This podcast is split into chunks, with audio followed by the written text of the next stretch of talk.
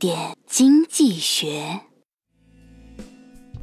男方到女友家提亲，未来岳父最后要求道：“孩子，你得向我保证，不管在什么情况下，绝对不能动手打我闺女，你能做到吗？”这时候，男方脱下衣服，指着胸口上的乌青拳头印儿说：“叔，您瞧瞧，您闺女打的七伤拳正宗不？”男方没有暴力倾向，不代表女方没有啊。嫁女儿除了要了解对方，对自己还需要有一个清楚的认识。投资理财也是如此。正如有些投资者，无论自身财务状况好坏，都热衷于高收益的投资，这样在面临市场风险来临时，随时可能出现财务危机。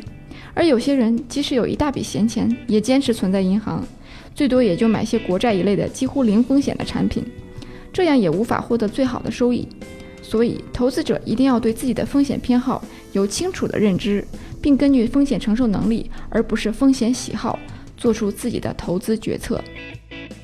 更多内容，更多投资门道，请关注微信公众号“好买商学院”，教你聪明投资。